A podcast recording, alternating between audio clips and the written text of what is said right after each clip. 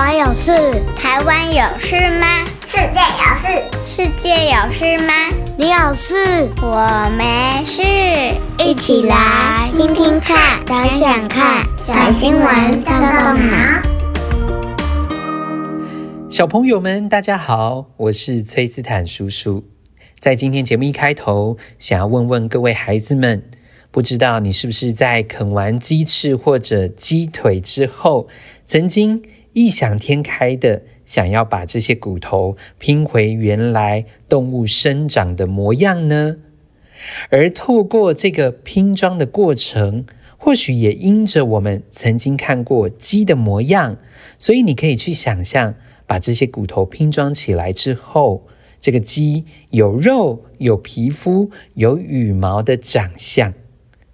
那是因为我们曾经看过鸡的模样，所以有的时候或许透过画图，也可以轻易把鸡的特征给画出来。那么，如果今天有一个你从来不曾看过它的生物，光是透过拼装骨头，你可以知道这个生物原本长的是什么样子呢？今天的小新闻动动脑，就要带大家来聊聊恐龙的话题。孩子们，我相信你们应当都在科学博物馆当中看过恐龙的化石，或者是按着化石所模拟出来的恐龙的模样。那么，我们为什么会知道暴龙有短短的上肢，剑龙背后有骨板，翼龙有翅膀会飞？没有人真正看过恐龙，怎么确定恐龙真实存在在地球上，并且它们真实的模样呢？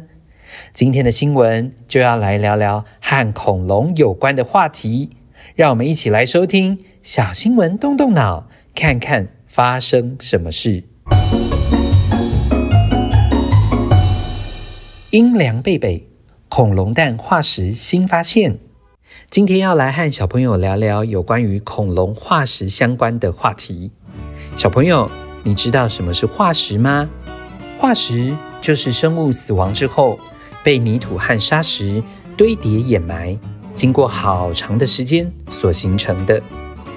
其实啊，我们脚底下的土地继续往地球地心的方向前进，你会发现有不同的地层。你可以想象哦，地层就好像是把积木叠得高高的样子，十块积木叠高变成十层楼，每一层楼物就代表一个地层。我们站在最上面的一层，而最底下、最靠近地球地心的那一层，则是年代最久远、最久远的地层。在十八、十九世纪的时候，有一位英国地质学家威廉史密斯，在煤炭厂工作的时候，发现同一个年代的地层会有很多相同的生物化石。这个发现，让他制作了详细的地层图，帮助我们可以对于化石出产于什么年代更加的清楚，也让我们可以更有方向的来推论化石的相关资讯。了解完有关于地层的资讯以及地层跟化石之间的关联，接下来就要回到今天的主题——恐龙了。二零二一年底，考古学家们很兴奋地宣布，他们发现了一个正准备要孵化的恐龙蛋化石，而且哦，里面的胚胎几乎被完整的保存下来了。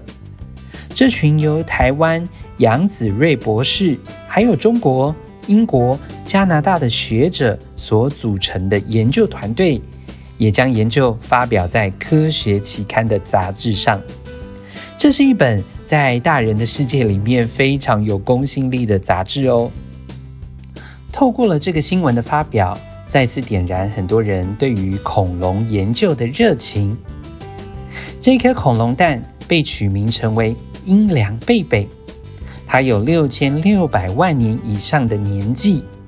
为什么考古学家找到这颗化石蛋会如此的兴奋呢？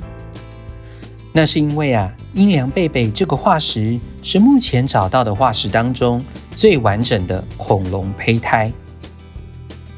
以往找到的恐龙胚胎都是不完整或者是未发育完全的胚胎，然而，阴凉贝贝的胚胎大约二十七公分，它蜷曲在蛋里，即将要孵化的形象被完整的保留下来了。也因为这个胚胎，它蜷曲的姿势和现代鸟类的胚胎很像，这项发现也更加的证实恐龙和鸟类有连结的关系。经过研究，英良贝贝被确定为是窃蛋龙类。属于白垩纪的恐龙。研究人员估计，如果这个胚胎当时活到成年，应该身长可以到达两到三公尺，也就是比一般的正常人还要高上很多哦。那么这颗蛋到底为什么能够被存留下来呢？研究人员认为啊，当时可能有一场突如其来的土石流掩埋了这颗蛋。也让它免于受到食腐动物的侵害，于是它就被完整的保存下来了。恐龙宝宝的骨骼其实是非常小，而且很脆弱的，很少很少有机会可以被保存成为化石。因此，阴凉贝贝的发现算是科学研究，特别是有关于恐龙研究的一个重大的发现哦。而刚刚讲到阴凉贝贝属于窃蛋龙，窃蛋龙的这个“窃”其实就是偷的意思。这个名字听起来其实有一点负面，好像说英良贝贝的这一个恐龙的品种，他们是会偷蛋的。然而，其实这只是当时在研究发现上面的一个误会。原来啊，最早发现窃蛋龙的化石的同时，在旁边其实是有一窝的恐龙蛋。这窝恐龙蛋呢，其实是圆角龙的蛋。于是，当时候的美国纽约自然博物馆的馆长奥斯本就觉得，是不是这一只恐龙其实是在偷蛋？于是就把它命名成为窃蛋龙。一直到了二十世纪九零年代。窃蛋龙的窃蛋案才冤屈大白。原来啊，这窝恐龙蛋其实也是属于窃蛋龙的。它当时候也许只是在孵蛋，而不是要偷蛋。然而，根据国际动物命名法的规定，窃蛋龙的名字是不能改变的。所以，这个好像带着一点点负面意涵的名字，就成为了窃蛋龙的名字了。小朋友，你发现了吗？透过科学家不断在地层当中找寻恐龙化石的过程，他们可以回答很多有关于恐龙的问题。然而，在每一次得到的科学线索当中，都需要不断的去辩证，不断的继续去研究、去考察，才能够找出恐龙真实的样貌以及它们的真实的生活形态哦。不要小看化石，化石其实可以告诉我们很多的故事。今天所跟大家分享的这一则新闻，除了是小朋友们最感兴趣的恐龙相关话题之外，也鼓励爸爸妈妈们可以带孩子们到博物馆去走一走，去看一看化石，看一看恐龙的模型，听听他们要跟你说的故事哦。好了，接下来就是动动小脑袋瓜的时间了。这周有两个动动脑小问题。第一个问题，想问问小朋友们，你有看过化石吗？是哪一种动物的化石呢？第二个问题，今天新闻报道里提到的恐龙专家杨子睿博士，目前就任职于台中的自然科学博物馆。如果可以问杨博士一个恐龙相关的问题，你会想要问什么呢？听完了今天的新闻，你是不是更想知道英良贝贝长的样子和它的一些相关资料呢？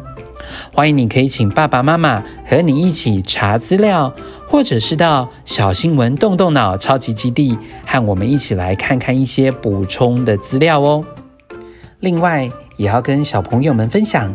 如果你和爸爸妈妈讨论完动动脑的问题，可以到我们的社团“小新闻动动脑超级基地”和我们一起分享哦。